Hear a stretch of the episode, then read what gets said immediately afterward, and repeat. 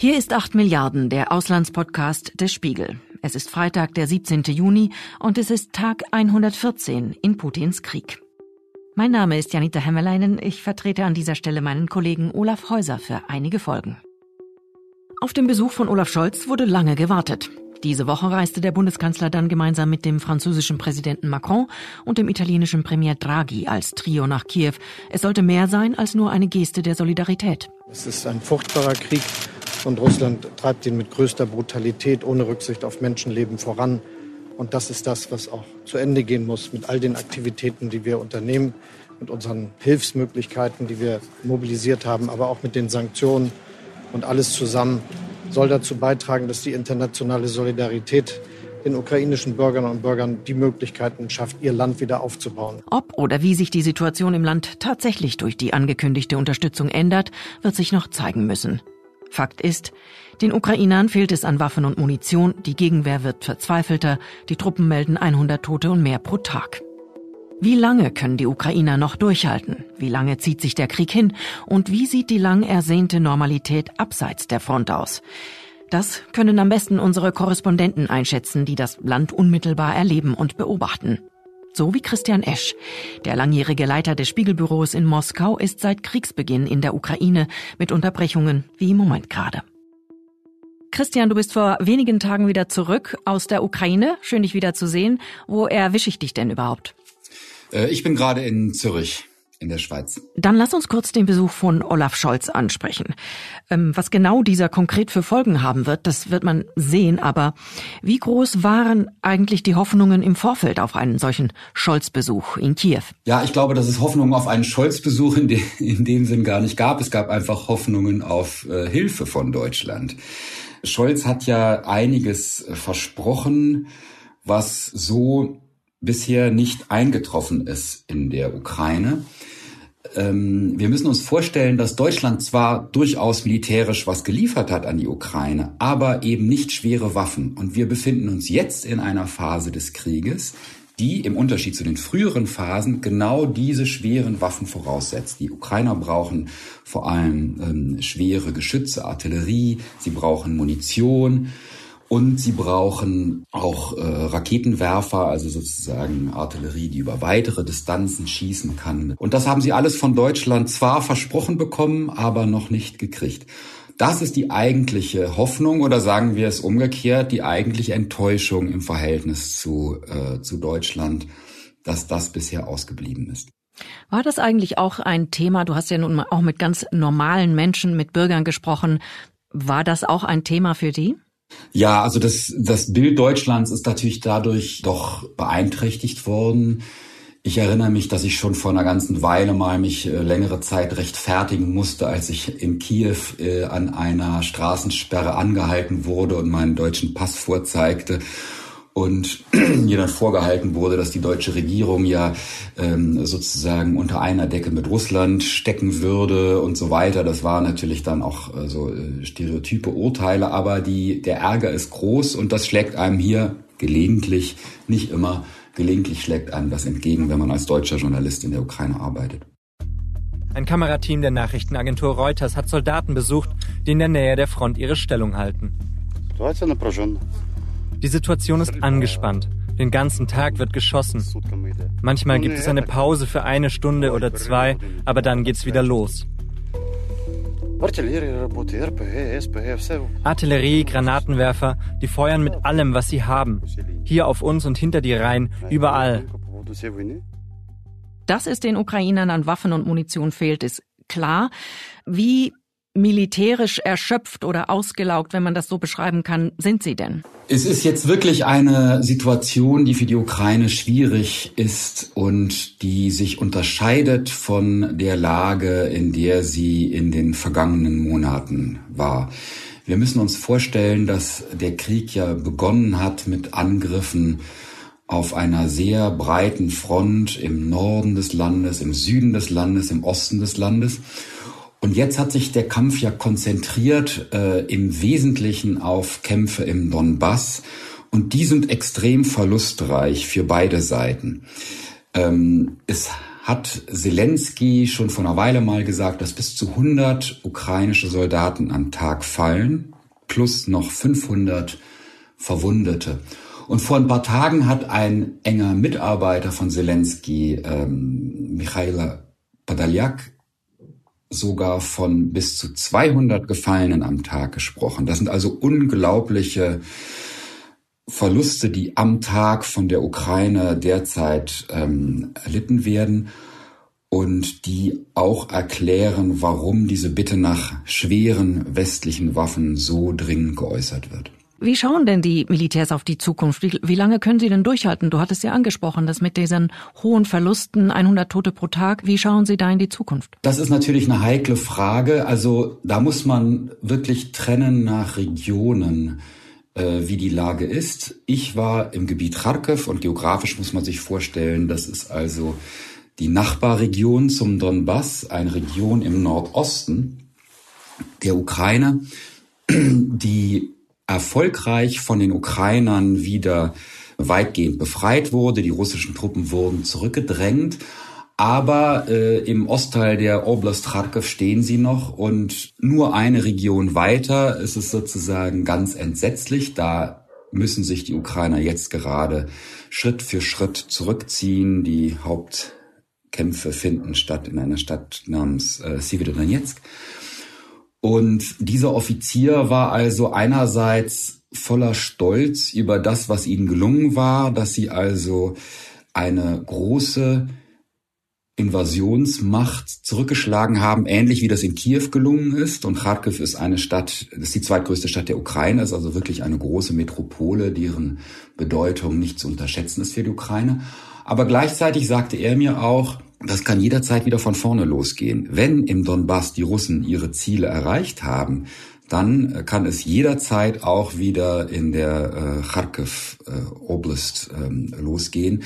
Das heißt, mein Eindruck war, dass es eben, dass wir uns in so einer seltsamen Lage dort befanden in Kharkiv, dass die Leute sich gerne freuen würden über einen Erfolg gegen den russischen Angriff und das nicht können, weil allen klar ist, die Lage ist kippelig. Die Kämpfe haben sich jetzt einfach auf eine Region konzentriert, können sich aber jederzeit wieder ausweiten auf andere Landesteile. Im Westen schlagen noch sporadisch Geschosse ein. Mit der Sonne kommt ein Stück Normalität zurück. Im Osten dagegen berichten Journalistinnen und Journalisten unter Lebensgefahr. Der Fotograf Maxim Donjuk ist für den Spiegel in der Region Kharkiv im Nordosten des Landes unterwegs. Seine Gruppe spricht gerade mit Dorfbewohnern, deren Haus mehrfach getroffen wurde. Plötzlich schlagen in der Nähe Geschosse ein.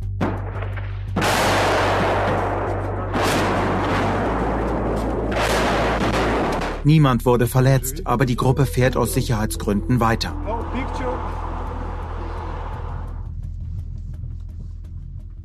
Wir haben hier diese Momentaufnahme gehört, die der Fotograf äh, Maxim Donjuk äh, festhielt.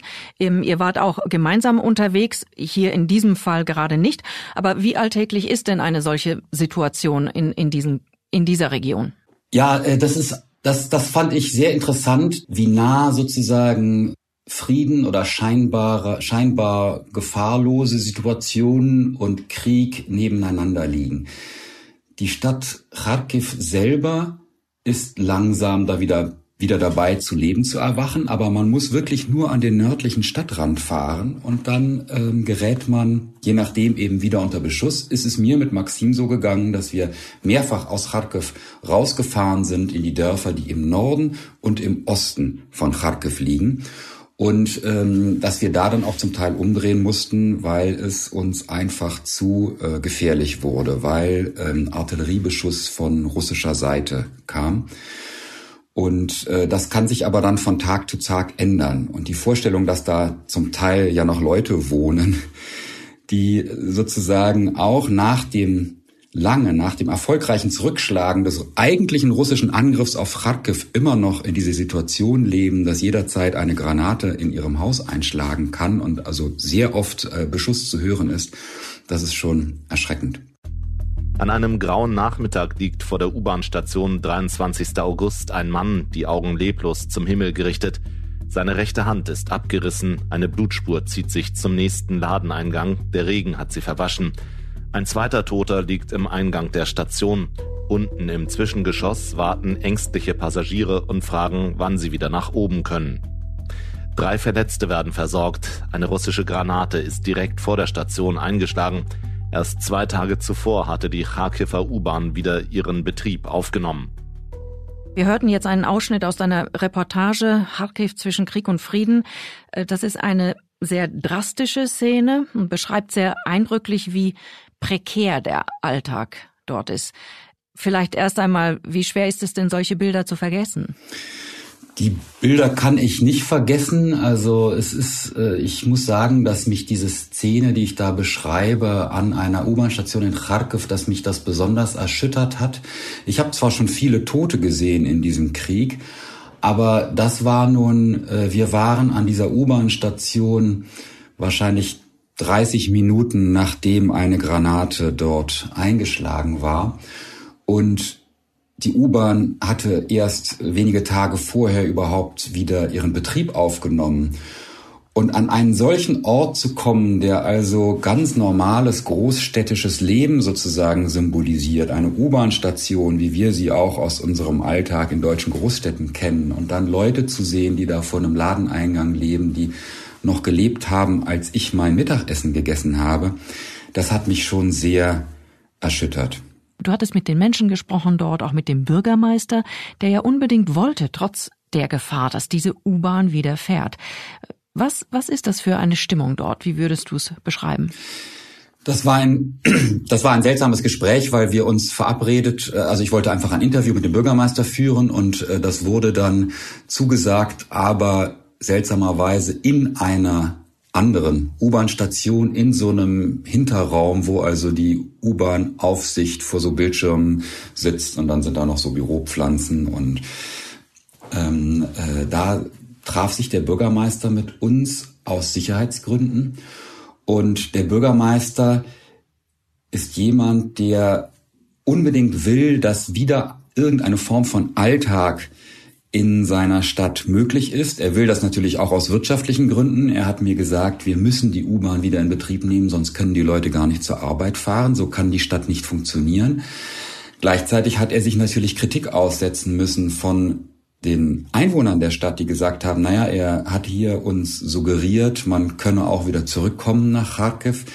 Ich traf eine Frau, eine Passantin, direkt nach diesem Anschlag, die sagte, ich bin selber gerade erst zurückgekommen aus der Evakuierung. Ich war in der benachbarten Region Poltava, bin jetzt zurückgekommen und weiß jetzt selber nicht, ob ich nicht ein bisschen zu früh zurückgekommen bin in diese Stadt und äh, vielleicht wieder ähm, äh, Kharkiv verlassen sollte. Ähm, wie soll denn da der Wiederaufbau eigentlich konkret stattfinden? Was hat man dir da gesagt? Also die Zerstörungen konzentrieren sich eigentlich auf zwei Orte in Kharkiv. Das eine sind die Regierungsgebäude im historischen Stadtzentrum, also die Gebietsverwaltung, das große Gebäude des Geheimdienstes und andere behördliche Gebäude. Die sind wirklich völlig zerstört und einige Gebäude um sie herum auch.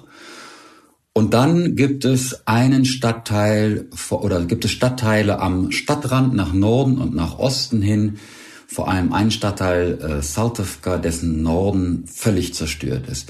Wieder aufbauen kann man das eigentlich in der Form nicht. Viele dieser Gebäude, das sind also sowjetische Plattenbauten, die sind entweder ausgebrannt oder die sind so aufgeschlitzt worden, dass die eben wie so Puppenstuben aussehen, in die man reingucken kann. Und die sind in ihrer Statik so beschädigt, dass man die eigentlich nicht mehr wiederherstellen kann. Das heißt, man müsste jetzt eigentlich neue Gebäude bauen. Und es gibt auch, wie ich mir habe erklären lassen von einem Mitarbeiter aus äh, Zelenskis Büros, Büro, der für diesen Wiederaufbau zuständig ist. Es gibt schon sozusagen so typisierte äh, Gebäude, die man schnell hochziehen kann, die sie entworfen haben für äh, Übersiedler. Das Problem ist, man kann mit dem Bauen eigentlich in Kharkiv noch nicht beginnen, weil eben weiterhin die Stadt beschossen wird. Äh, zwar ist die russische Armee zurückgedrängt worden, aber es ist immer noch für die russische Armee möglich, mit äh, Artillerie in die Stadt reinzuschießen. Also nicht nur mit Raketen, sondern auch mit Artillerie die Stadt zu treffen. Und solange wird es vermutlich nicht möglich sein, äh, den Wiederaufbau in Angriff zu nehmen. Mhm. Und warum wurde oder wird Kharkiv immer noch bombardiert? Wir hatten das jetzt vor wenigen Tagen, äh, war, äh, glaube ich, ein Straßenbahndepot, aber auch angeblich eine Schulbibliothek. Ähm, Cafés wurden bombardiert. Die, die Stadt liegt ja nicht in der unmittelbaren Frontlinie. Also warum, warum wird sie bombardiert? Was ist das Ziel der Russen? Das ist eine sehr gute Frage. Das ist eine sehr gute Frage, auf die äh, es nicht einfach ist, eine Antwort zu geben. Es gibt in Kharkiv zum Teil Ziele, die aus russischer Sicht eine militärische Bedeutung haben. Es gibt zum Beispiel ein großes Werk, das auch für die Reparatur von äh, Panzerfahrzeugen benutzt wird. Aber ich habe den Bürgermeister auch gefragt, was ist denn, worauf haben die denn gezielt, wenn die die U-Bahn treffen? Er hatte gesagt, die zielen einfach auf das städtische Leben. Es geht darum, dass wir nicht zurückkehren können zu einem normalen Leben. Das ist das eigentliche Ziel. Die Menschen dort sind nach Ende der Besatzung auch noch wütend und traumatisiert. Kann man das so vielleicht zusammenfassen? Doch, das kann man, das kann man schon so sagen. Also mich hat eine Szene vor allem bewegt, ähm, die ich auch in dem Text geschildert habe, wie eine Frau, die als Freiwillige in der U-Bahn Kinder betreut. In der U-Bahn leben weiterhin noch Leute, die ihre Wohnung verloren haben und die Schutz suchen in der U-Bahn. Diese Frau hat als Freiwillige da Kinder betreut und erzählte, wie ein neunjähriges Mädchen sie gefragt habe, sind die Russen eigentlich so Menschen wie wir? Und sie sagte dann, ja, natürlich. Aber wenn man sich das vorstellt, Kharkiv ist eine Grenzstadt, 40 Kilometer von der russischen Grenze entfernt. Eine Stadt, die zwar mit der Geschichte der Ukraine eng verbunden ist, aber die russischsprachig ist und in der wirklich jeder Verwandte in Russland hat, dass in so einer Stadt überhaupt ein neunjähriges Kind fragt, sind das eigentlich so Leute wie wir? Was sind das eigentlich für Leute, dass die uns hier beschießen? Das, das, das hat für mich eigentlich gezeigt, wie, wie krass diese Veränderung in einer Generation eigentlich nur, ähm, äh, wie, wie krass sich da etwas verändert hat. Diese Frau, mit der ich gesprochen habe, ist ja selber auch noch äh, zu Sowjetzeiten geboren und, und kennt das alles als ein Land. Und ich würde auch sagen, dass es einige in Kharkiv gibt, die nicht mehr sagen würden, die Russen sind Leute wie wir, sondern wo einfach die, die Feindschaft und das Unverständnis, das vom eng verbundenen Nachbarn so etwas kommt, ähm, äh, die, die, die, die ist einfach nicht, ähm, äh, die, die, die einfach fassungslos davor stehen. Du hattest dort ähm, aber auch in den Vororten von Kharkiv oder in den Dörfern rundum beschrieben, wie es zu Gewalt, aber auch zu Gegengewalt kam, richtig? Genau, also es ist ein Aspekt dieses Krieges, den man natürlich immer miterzählen muss. Das ist sozusagen eine, ja, da, da findet natürlich eine Verrohung statt oder eine eben eine, eine Antwort auf die Gewalt mit Gegengewalt. Und das geht dann zum Teil natürlich mitten durch diese dörflichen Gemeinschaften. Also ähm, zum einen gab es in dem Ort äh, Mala Rohan, wo ich war, einen Menschen, der offensichtlich den Russen erzählt hatte, wer im Dorf im Donbass gekämpft hatte in den vorangegangenen Jahren.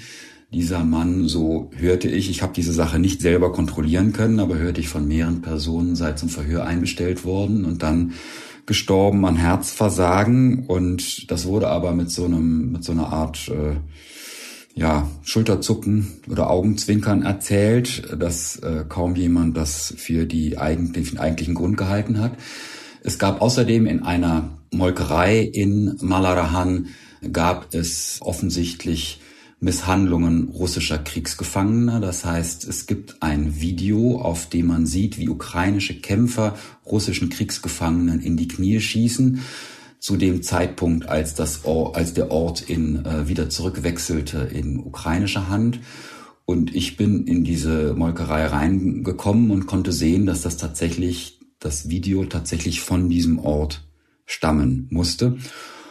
Und was auch in diesen ganzen befreiten Dörfern der Kharkiver Region stattfindet, ist natürlich jetzt die Suche nach Kollaboranten oder dass der ukrainische Geheimdienst jetzt schaut, wer hat da mit von den Amtspersonen zum Beispiel, wer hat da zusammengearbeitet mit den Russen. Und da wurde im Nachbarort auch äh, jemand offensichtlich festgenommen. Die Gewalt geht insofern, die geht tief sozusagen in diese in diese ähm, Gesellschaft dann hinein. Das sind nicht einfach irgendwelche Soldaten, die mal da sind und dann wieder verschwunden sind. Und umso mehr fragt man sich dann natürlich, äh, wie es ist, nach so einer Phase der Verrohung auch wieder irgendwie zurückkehren zu können zu irgendeiner Form der Normalität. Das ist richtig. Und ich glaube, was man dafür braucht, ist die zuverlässige Perspektive, jetzt geht's wieder los. Also sozusagen so ein Moment wie so ein, so ein Kriegsende-Moment. Und den gibt es nicht. Die Leute leben da und können nicht wieder jetzt endlich anfangen, etwas aufzubauen, zurückzukehren und so weiter. Ich fand das unglaublich eindrücklich für mich so verkörpert in diesem einen Ort Chugujew, in dem ich war, der weiter östlich ist von Kharkiv, also wenn man mit dem Auto Richtung Donbass fährt. Ein schönes kleines Städtchen, eine alte Garnisonsstadt, die auch touristisch attraktiv eigentlich ist, mit einer patenten Bürgermeisterin und die hatten nun also äh, verschiedene Pläne, was sie alles machen wollten, hatten ihre letzte Planungssitzung am 23. Februar, einen Tag vor dem Kriegsausbruch. Und die hatten dort unter eines, eines der Pläne war, ein IT-Zentrum zu eröffnen, wo dann irgendwelche äh, Computer, Software-Spezialisten hätten arbeiten können. Und das gab's schon, dieses Zentrum, aber benutzt wurde es nur als Luftschutzkeller, weil es unten unter diesem IT-Zentrum noch einen alten Luftschutzbunker gab. Und da waren immer noch zwei Dutzend Familien wahrscheinlich, die da äh, oder mehr, die da in feuchter Luft ohne Fenster, mit Kindern, mit Haustieren, mit alten Leuten warten und sich nicht an die Oberfläche trauen, weil sie Angst haben, dass sich der Beschuss jederzeit wiederholen kann. Und diese Stadt Chuguyev ist so nah an der Frontlinie, dass das auch tatsächlich jederzeit der Fall sein kann. Obwohl, als ich da war, im Prinzip kein Artilleriebeschuss stattfand. Aber die schiere, die Angst, die sitzt einfach sehr tief und es gibt nicht diesen einen Moment, leider, in dem die Ukraine sagen könnte, so, jetzt überstanden, jetzt, jetzt legen wir wenigstens hier in dieser Region schon mal wieder los mit unserem friedlichen Wiederaufbau. Zur Sehnsucht nach Normalität gehört auch dies. Schüler in Kharkiv feiern ihren Abschluss vor den Ruinen ihrer Schule und tanzen zu einem ukrainischen Popsong in Ballkleidern. Drumherum nichts als Verwüstung.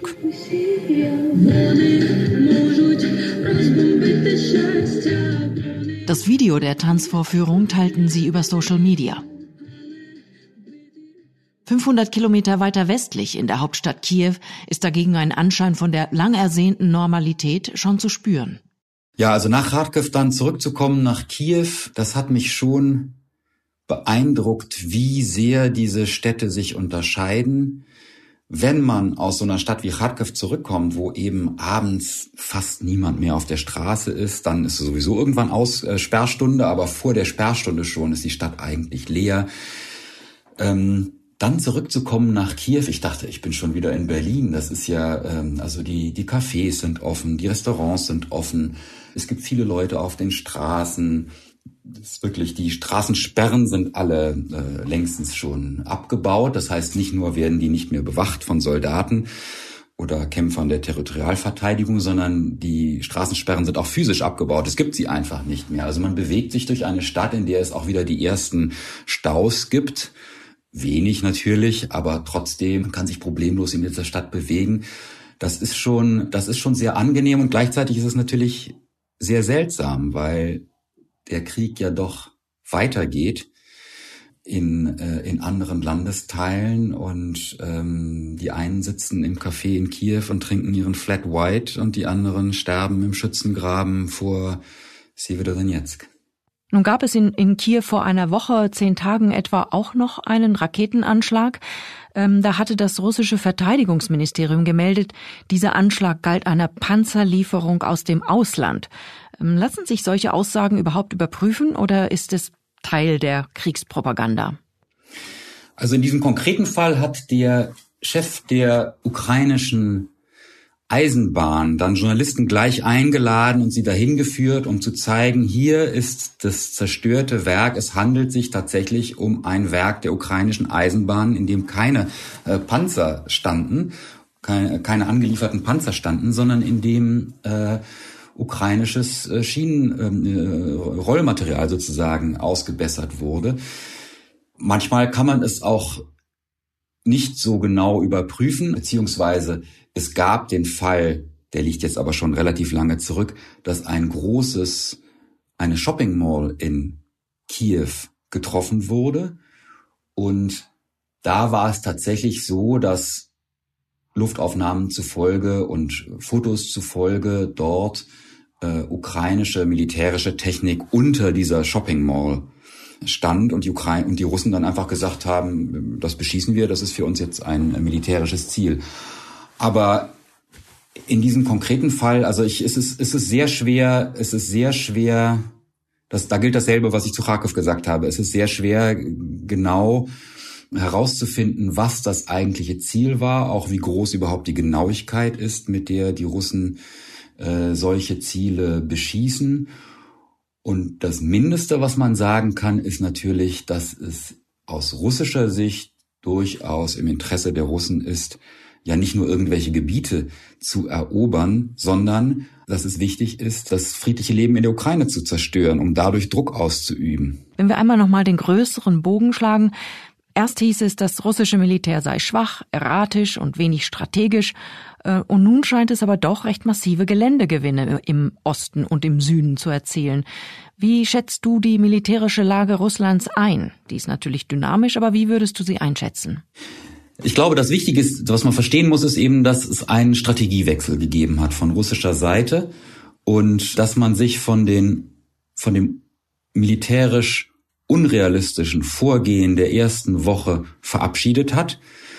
Und äh, dazu übergegangen ist, jetzt einfach ganz systematisch quasi nach Lehrbuch aus der Kriegsakademie vorzugehen und mit gründlicher Artillerievorbereitung Schritt für Schritt und systematisch langsam äh, sich sozusagen voranzuschieben im Donbass.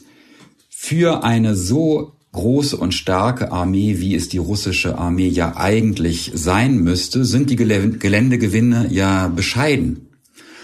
Aber trotzdem handelt es sich um ein allmähliches, aber unerbittliches Vorgehen. Ein, das, das sind schon Erfolge, auch wenn sie eben langsam sind. Also der Verteidigungsminister von Russland Sergei Shoigu hat ja schon vor einiger Zeit gesagt, dass man sozusagen kurz davor stünde, die Region Lugansk ganz äh, in seine Hand zu bringen. Da sind die eigentlich immer noch dabei. Es wird ja noch gekämpft auf dem Boden dieser Region. Das heißt, es geht mit Sicherheit langsamer, als die Russen sich das vorgestellt haben. Aber sozusagen äh, mit dieser Technik ist dann irgendwann große Teile des Donbasses in russischer Hand. Und die Verluste die Russland dabei erleidet, die sind natürlich massiv. Auch für ein Land wie Russland, weil es ja keine Mobilisierung, keinen Kriegszustand verkündet hat, also auch keine allgemeine Mobilisation. Aber natürlich ist es für die Ukraine noch viel schwerer auszuhalten.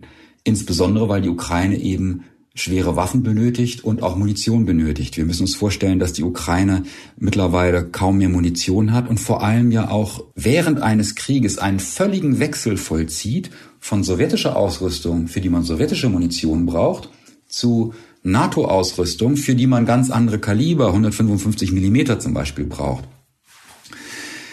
Insofern ist das eine schwierige Lage. Wenn wir das alles mal zusammenfassen und nach dem Rückblick auf deine Erfahrungen vielleicht auch einen Ausblick nochmal wagen, wie würdest du ihn formulieren? Wie, wie lange wird sich der Krieg noch hinziehen und welches Endszenario wäre da eventuell wahrscheinlich? Ich habe große Angst, dass dieser Krieg sich sehr lange hinziehen wird. Und ich habe große Angst, dass wir falsch einschätzen, was die Ziele von Putin sind oder was die, ähm, ich mag dieses Wort Endgame nicht oder so, aber was die sozusagen, was die Perspektive ist, unter der Putin diesen Krieg begonnen hat. Die russische Armee ist sichtlich gescheitert an den ursprünglichen Zielen, die ihr gesetzt wurden von Putin. nämlich ähm, schnell einen Regime-Change herzuführen in Kiew und auch äh, schnell große Teile der Ukraine unter russische Kontrolle zu bringen. Das ist eindeutig gescheitert. Aber wenn das Ziel ist, ein Land zu zerstören, das kann Putin allemal, denn das ist ja etwas, was nicht rein militärisch erfolgt, sondern durch die militärische Bedrohung und durch die militärische Zerstörung wird ja auch eine ganze Wirtschaft zerstört, wird eine Gesellschaft in eine tiefe Krise gestürzt. Und das, äh, das kann äh, Putin allemal bewirken. Deswegen sehe ich das ähm, einerseits mit großer Bewunderung, wie die ukrainische Gesellschaft bisher jedenfalls konsolidiert und ähm, ja auch mit, mit, mit beachtlichen Erfolgen sich diesem, dieser Unterwerfung, so muss man es ja sagen, äh, durch Russland widersetzt hat. Aber das ist ein langer Kampf. Das war 8 Milliarden, der Auslandspodcast des Spiegel. Und hier noch ein Hinweis in eigener Sache. Wenn Ihnen dieser Podcast gefällt und Sie unsere journalistische Arbeit unterstützen möchten, dann können Sie das am besten als Spiegel Plus Abonnentin oder Abonnent. Denn Ihr Abo stärkt unser redaktionelles Angebot und ermöglicht so unabhängigen Journalismus und Meinungsvielfalt in Deutschland. Das geht ganz einfach auf unserer Website unter spiegel.de-abonnieren. Für nur ein Euro im ersten Monat stehen Ihnen alle Spiegel Plus Inhalte jederzeit zur Verfügung.